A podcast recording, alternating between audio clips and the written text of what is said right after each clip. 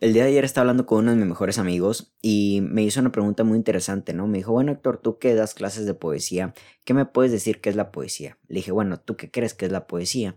él me dijo que la poesía y me dio una idea muy encasillada que mucha gente tiene de la poesía, ¿no? De que la poesía es este argumentación narrativa de... Eh, del enamoramiento, ¿no? De un vínculo afectivo entre dos personas, ya sea tanto del amor o el desamor.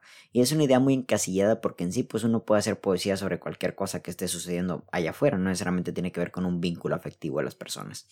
Y empezamos a hablar un poco de esto, lo de cómo, cómo la poesía ha, intervenido mucho, o más bien los vínculos afectivos han intervenido mucho en la poesía, creyendo que esto es lo absoluto. Y justamente yo creo que la poesía, este, eh, aunque en sí es encasillarlo, decir que nada más habla de enamoramiento y de pareja y todo eso, yo creo que la poesía se ha acostado, no se ha sentido cómoda dentro de estos temas, porque justamente es donde el ser humano tiende a, a clavarse más, ¿no? En la cuestión afectiva con el otro, ¿no? En la cuestión del vínculo que hay entre tú y yo, ¿no? Y también desvincularse, ¿no? ¿Quién éramos tú y yo cuando estábamos juntos?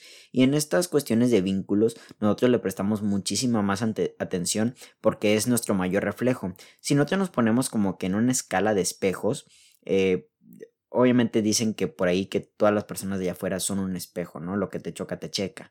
Y lo que vemos en el otro es porque primero estaba dentro de nosotros, ¿no? Y si no lo vemos es porque nosotros no existe. Y justamente mucha gente viene a enseñarte nuevas cosas y ahora sí tú lo vas y reflejas con otras personas.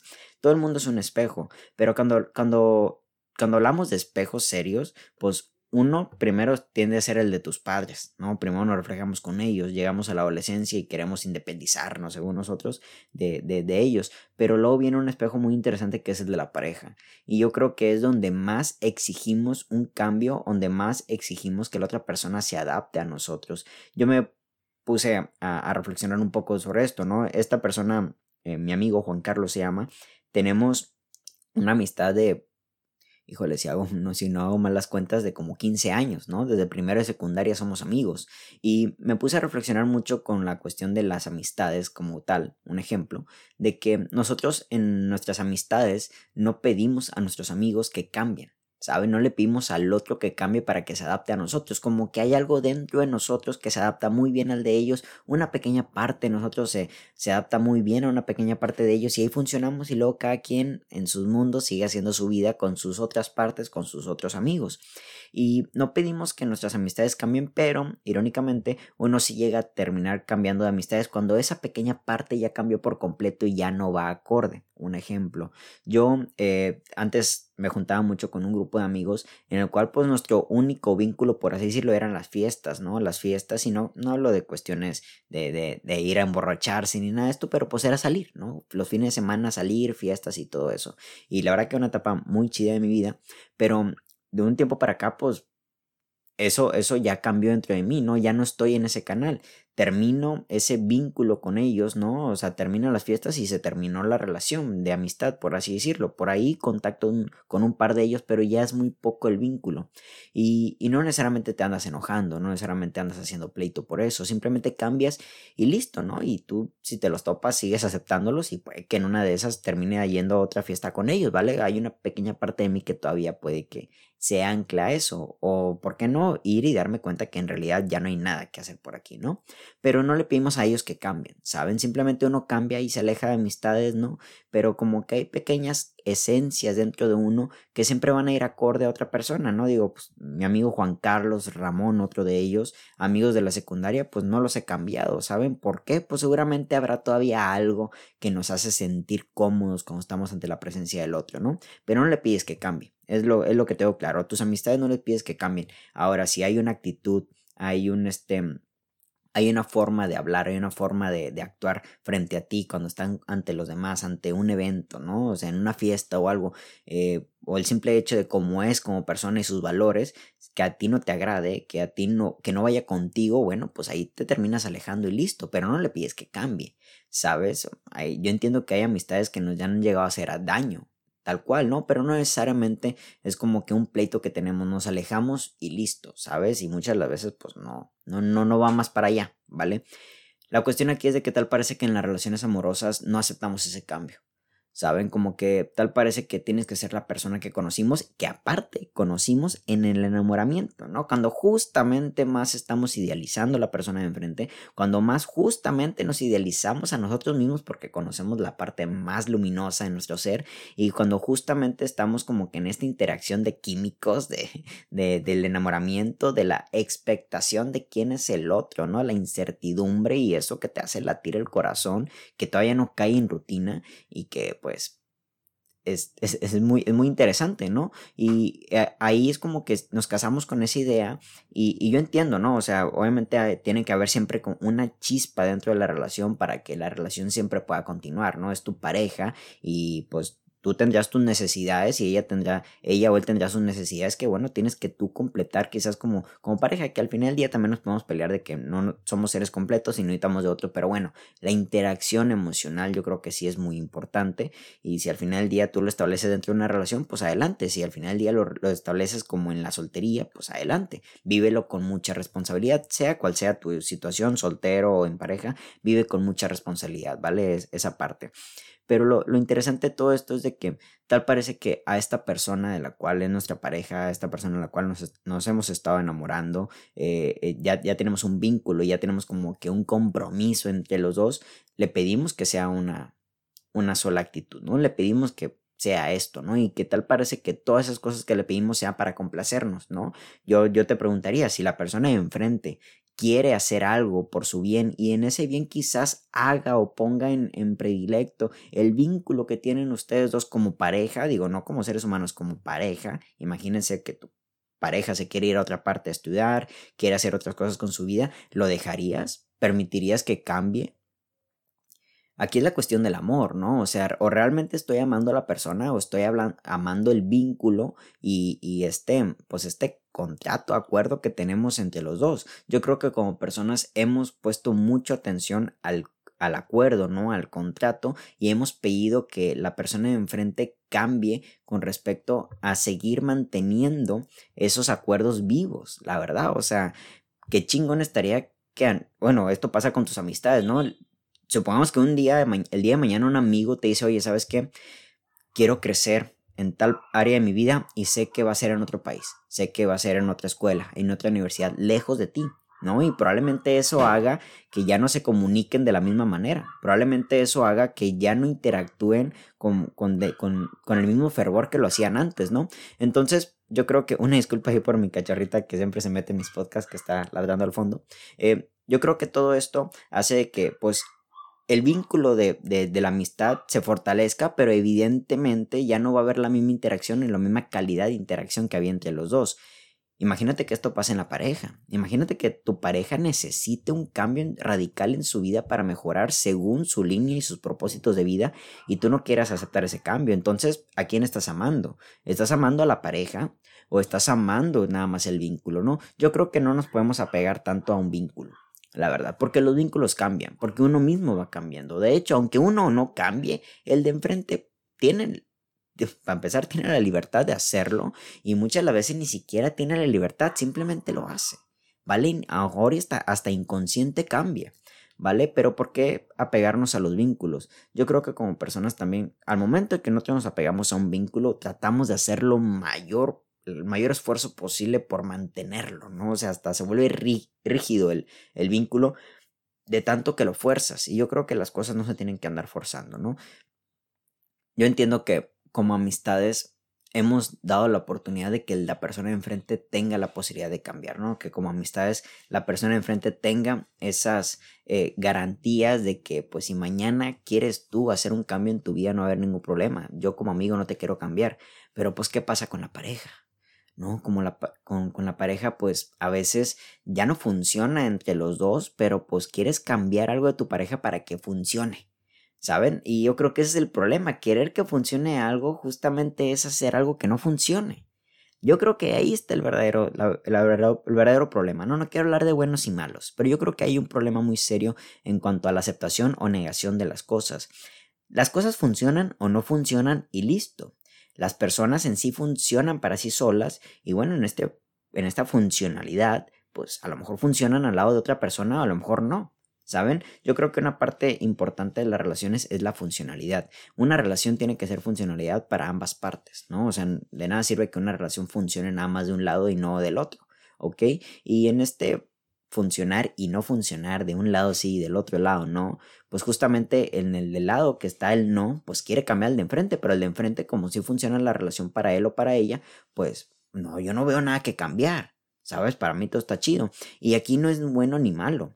El problema aquí es de que pues tal parece que se está, uno, pues que se está forzando quizás la idea de cambiar para seguir manteniendo el vínculo bien, ¿sabes? Y número dos, pues el hecho de quizás estar en un sitio donde no estás dando la mejor parte de ti para lo que el otro necesita. Y hablamos otra vez del tema de que oferta y demanda, ¿no? ¿Qué ofreces tú? ¿Qué demandas tú? ¿Qué ofrezco yo? ¿Qué demando yo? ¿No? Y ver si somos compatibles ahí cambiamos, queremos cambiar a la persona enfrente cuando se trata de nuestra pareja, queremos cambiar a, nuestra pareja porque justamente queremos seguir manteniendo el vínculo, ¿no? Porque justamente queremos seguir manteniendo el vínculo con respecto a nuestra propia demanda, ¿no? Pero hay que preguntarnos cuál es la oferta y cuál es la demanda de la otra persona, qué está buscando en su vida.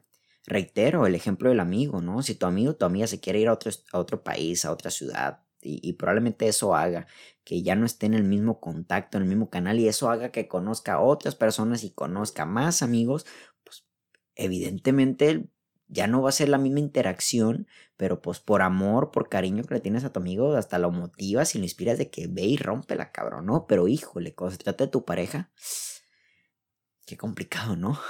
qué complicado que conozca a otras personas, ¿no? Qué complicado que, que sea un, un, un paso de su vida, sí, muy bueno, pero pues que a lo mejor sea un paso fuera de tu vida, ¿sabes? Y ahí hasta a veces detenemos a las personas y a veces ahí contradictoriamente a lo que se llama este podcast, no queremos que cambien.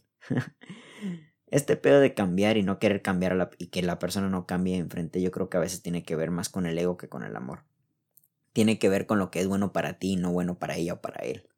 Qué difícil es soltar cuando la persona de enfrente sabes que probablemente esté a un paso de mejorar su vida y a lo mejor ese paso pues lo aleje más de ti, lo aleje más de unos otros, ¿sabes? Este, lo aleje más de uno ustedes, ¿no? Sobre todo cuando te preocupas de cómo lo ven los demás.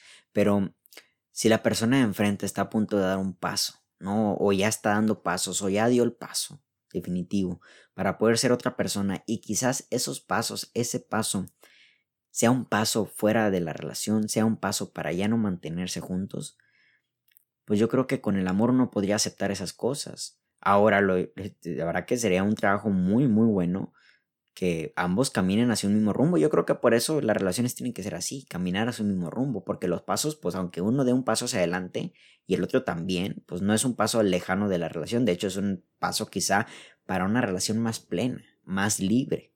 ¿sabes? Pero pues qué complicado cuando esos pasos no coordinan y uno sí de plano está encaminándose a otro tipo de vida que no vaya acorde a lo que el otro busca, ¿sabes? Y es ahí donde pues permitir que el otro cambie es permitir que uno cambie también, ¿saben? Y también no permitir que el otro cambie por ese miedo es uno también detenerse.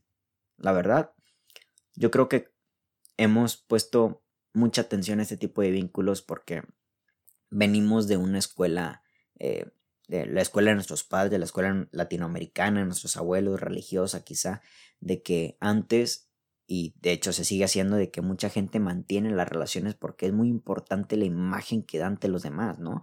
Y, y pues si nos vamos a la cultura general, ¿no? Nos dicen que pues la familia es el centro de la sociedad y pues ahí nos perdemos un poco porque pues también estamos llenos de familias disfuncionales, ¿no? De un papá y una mamá que no se quieren. Ahorita se me vino a la cabeza que estúpido un meme.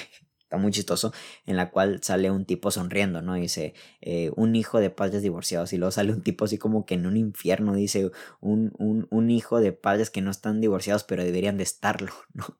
Y la verdad es que mantener estos vínculos, ¿no? Por el simple hecho de mantener una imagen social, eh, no nos ha permitido a que el otro cambie, a que uno mismo cambie, ¿no? El cambio es inevitable. ¿Sabes? Lo interesante, reitero, sería encontrar a alguien que cambie en tu ritmo, alguien que cambie en tu misma dirección, pero pues híjole, güey, o sea, entre millones de personas, entre mi, o sea, cada cabeza es un mundo, entre millones de posibilidades, entre millones de formas de ser en la vida, pues la persona enfrente quizás no va a cambiar a tu mismo rumbo, o a lo mejor cierto tiempo, ¿no? Cierto tiempo, un, año, dos años, cinco años, diez años, ¿no? Yo me pongo a pensar mucho en, una de mis mejores amistades, este, eh, ella y yo, güey, tres años con una amistad súper chingona y de repente cambiamos los dos y pues ya no nos contactamos igual.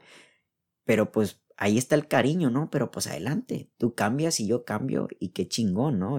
hoy la veo con su novio y la verdad que, güey, qué, bueno que eres feliz, ¿sabes? Yo me acuerdo cuando salíamos juntos y la pasábamos con madre, güey, me da mucha alegría que tú estés haciendo estas cosas en tu vida, pero madre, güey, qué complicado cuando es tu pareja, qué complicado cuando es la persona que quieres seguir manteniendo a un lado, ¿no? Y ahí le pedimos que cambie para nuestros propios beneficios o el beneficio de la relación, pero pues no queremos que cambie para su propio beneficio. Y es un pedo, es un pedo cuando justamente nos proponemos que las cosas funcionen. Y creo que es una nueva idea que, que he meditado mucho estos días, ¿no? Si algo no funciona, no funciona. ¿Sabes? Esta, este pedo de que no, los dos vamos a hacer que funcione. Híjole, no sé, güey no sé, o sea, el, hacer que las cosas funcionen ya me está hablando de, una centralización de algo concreto. Y, güey, ¿qué pasa si uno en un cierto momento ya no quiere eso?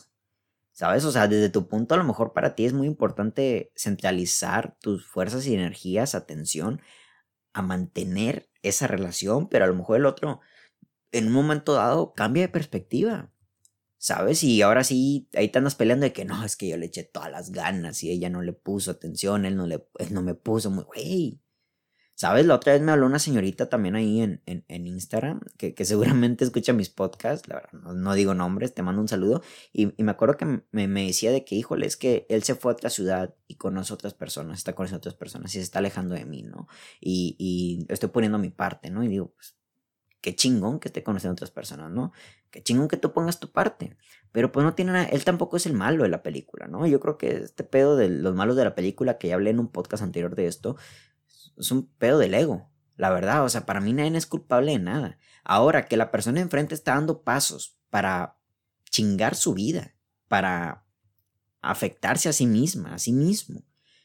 Pues híjole, tú tampoco eres su mamá y su papá. Yo entiendo que a lo mejor sí, ok, la relación termina, pero pues no hagas esto porque, güey, te estás afectando a ti mismo, a ti misma.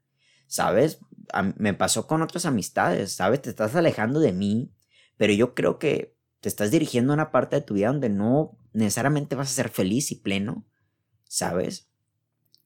Pero pues chinga, tampoco soy tu mamá y tu papá para cambiarte, para decirte que cambies. A lo mejor es necesario que te des esos putazos de la vida para en un futuro cambiar. El problema es de que cuando uno recibe muchos putazos en la vida tiene solo dos caminos, el de culparse o culpar a los demás, victimizarse, o el de hacerse responsable.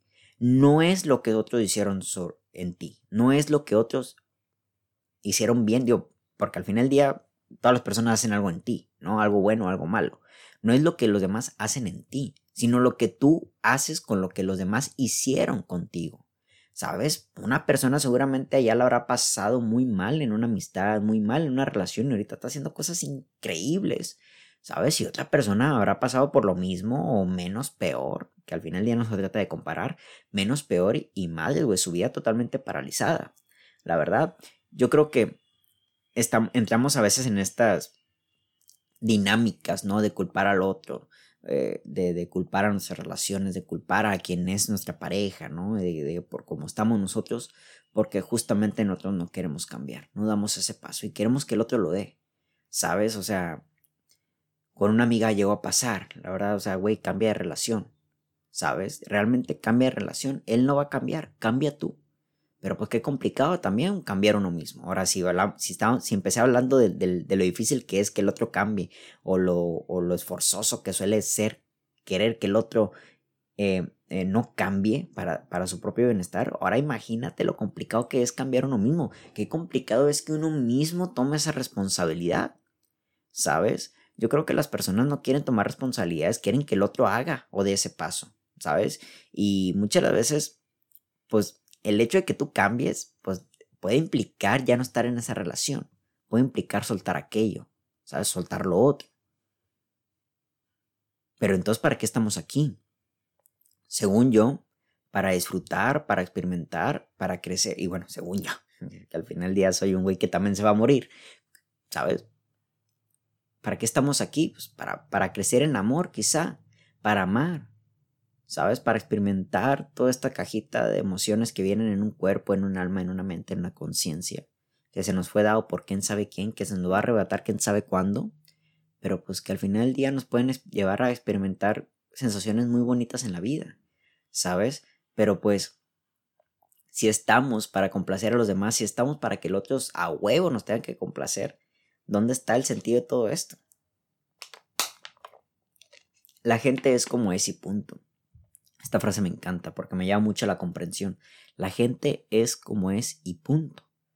Si la gente va a cambiar y en ese cambio resulta un beneficio para ustedes dos como pareja, chingón. Si al final del día la persona cambia y resulta un beneficio para ella o para él para él mismo, para él o para ella mismo, ¿no?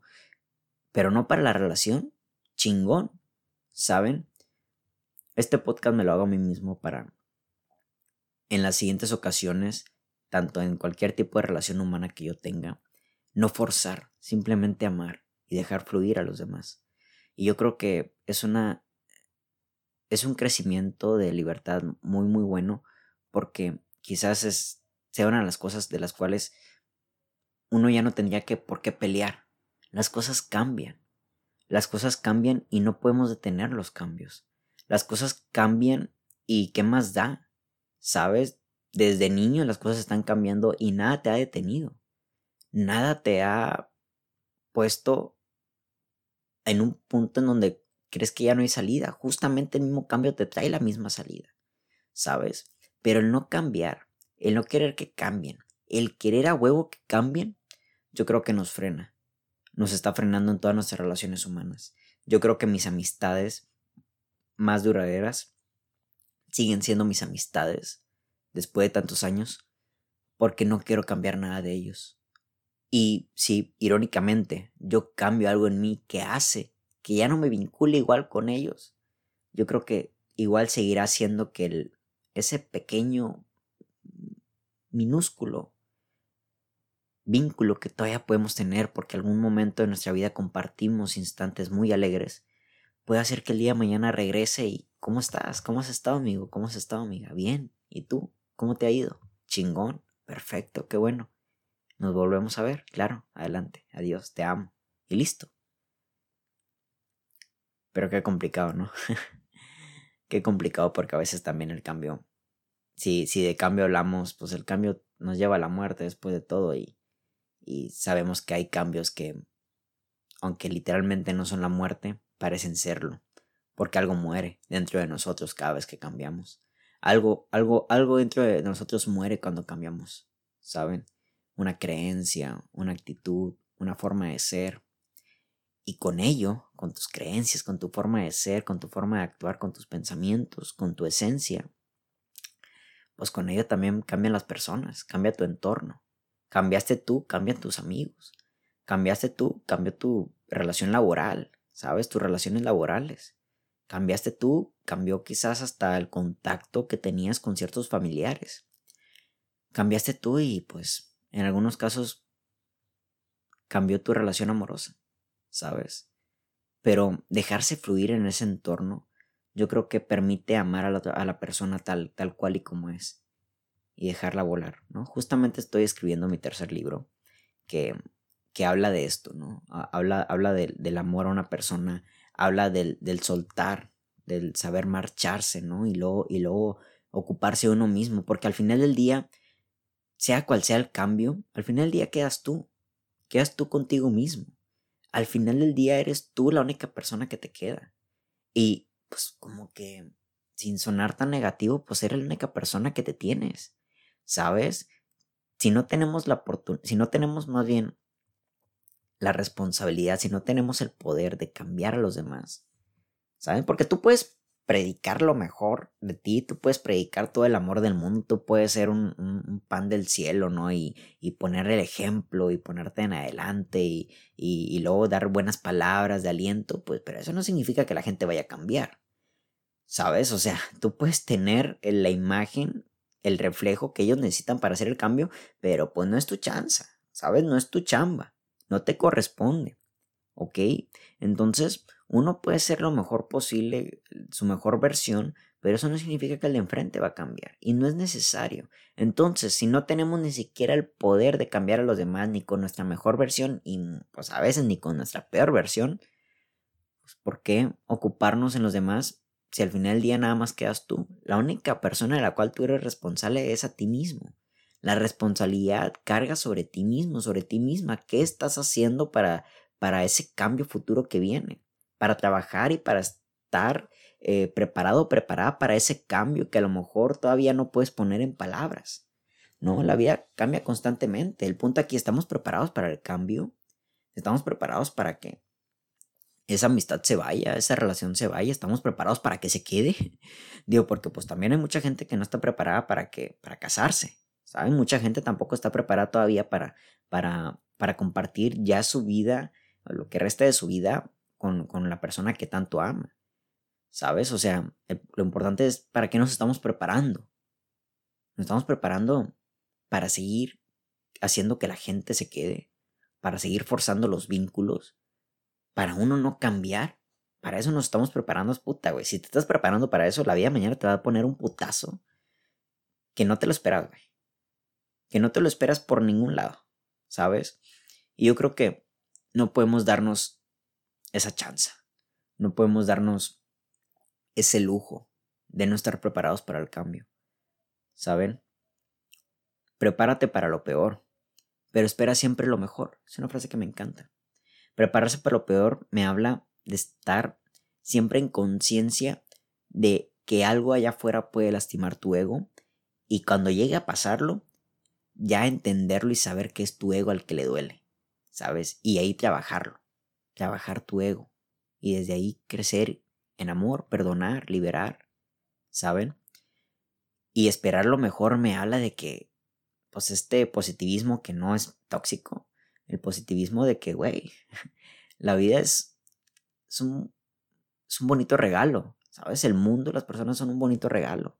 Y creo que si esta es la única vida, la voy a aprovechar al máximo. Pero ¿para qué te estás preparando, no? si estás peleándote siempre con que el de frente tiene que cambiar. Pregúntate, pregúntate si es para un beneficio de él o de ella o, es porque nada más quieres seguir manteniendo el vínculo. La verdad que al final del día también nos podemos poner a pensar de que los verdaderos vínculos nunca se rompen.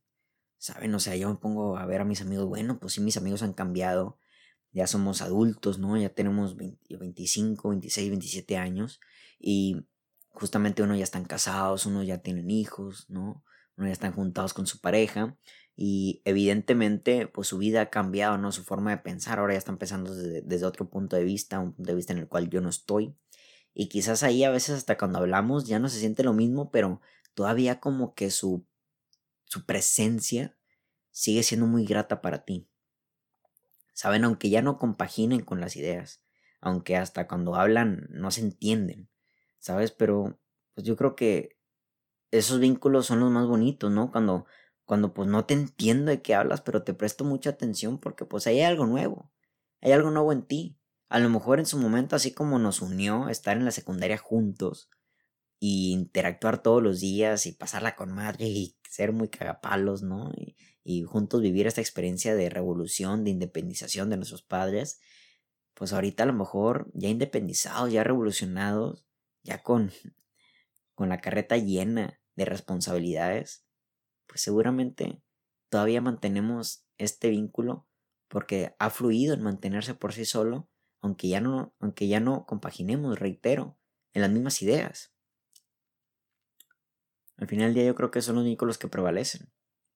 Son los vínculos que, que, se siguen manteniendo sin esforzarlos, porque aceptamos la persona tal cual es y no, lo, y no con la idea, con la idealización de lo que queremos que sea, solo para nuestro propio bien. Y ahí entender que las personas, las personas no son objetos, las personas no son juguetes, las personas no pueden estar siempre a tu servicio. Las personas están para su propio servicio y si en su propio servicio resulta que sirven a los demás, qué chingón, ¿saben? Pero ya no pelearnos con nuestras ideas. No te pelees con que con que el otro tiene que cambiar, con querer cambiar al otro. Gastas mucha energía. tú cambia, ¿sabes? Qué chingón, qué chingón es compaginar con gente que cambia en tu mismo rumbo. La verdad, qué chingón, qué bonito. Hasta me gustaría tener todavía 12 años para lo más consciente, güey, darme cuenta de quiénes están cambiando en mi rumbo, ¿no? Y también darme cuenta cómo otros se van alejando, ¿no? Y, y agradecer, ¿no? Agradecer ese pequeño espacio en, nuestra vida, pero bueno, uno a veces tiene que pasar, tienen que pasar los años para entenderlo. La verdad, yo no culpo al lector Mario de 18, al lector Mario de 22, de 21, de 20, que a lo mejor no entendía nada de esto y, y cambió a veces para mal y rompió vínculos que eran muy buenos para él y creó otros, ¿no? Forzó otros que eran muy malos para él, pero pues es que también ahí está la experiencia de vida, ahí está el aprendizaje. ¿Saben? No me culpo, hoy me responsabilizo. Ahora, ¿qué hago yo para no querer a huevo que el de enfrente cambie? ¿Saben?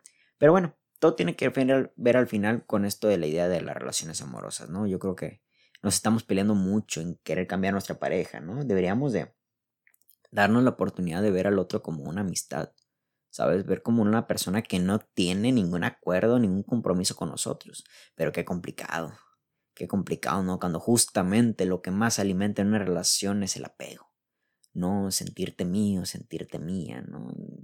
Ponerle una, un, ponerle un, pronombre, ¿no? mío, mía, ¿no? Es, estos e, estas cuestiones en las cuales no, eh, él o ella es mío, ¿no? Y él o ella me pertenece, ¿sabes? Y, creer que es algo tuyo, ¿no? Y otra vez volvemos al tema de los objetos, ¿no?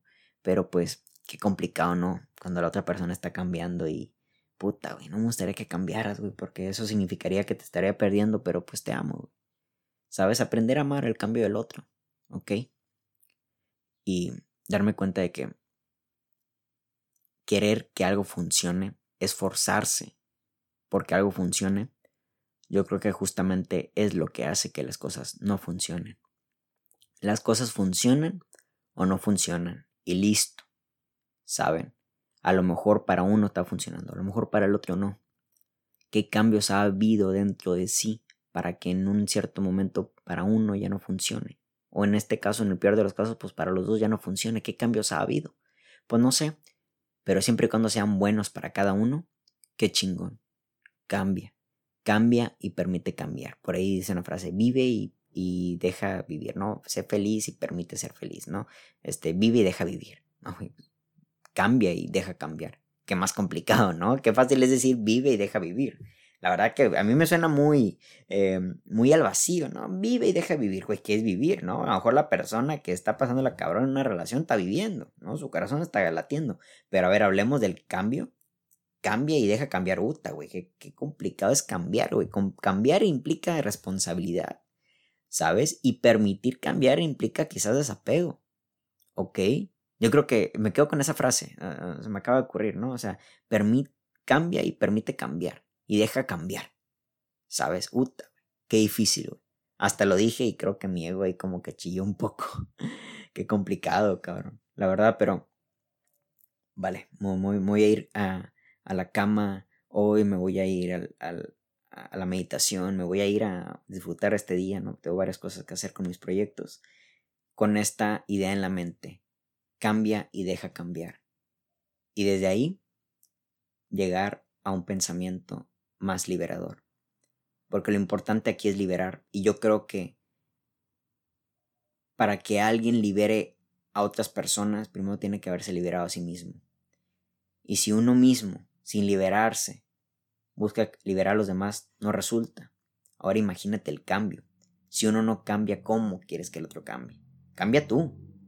Si te da mucho miedo cambiar y darte cuenta de que ahí no era o ahí no es, híjole, ojalá tengas los huevos Ojalá tengas el carácter, ojalá tengas la valentía de poner límites, ojalá y tengas la fortaleza de decir no, ¿sabes? Pero bueno, quizás eso se preste para otro podcast. Cambia y deja cambiar. Y ama. Y listo. Mi nombre es Héctor Mario y que tengan todos muy bonita noche. Hasta la próxima.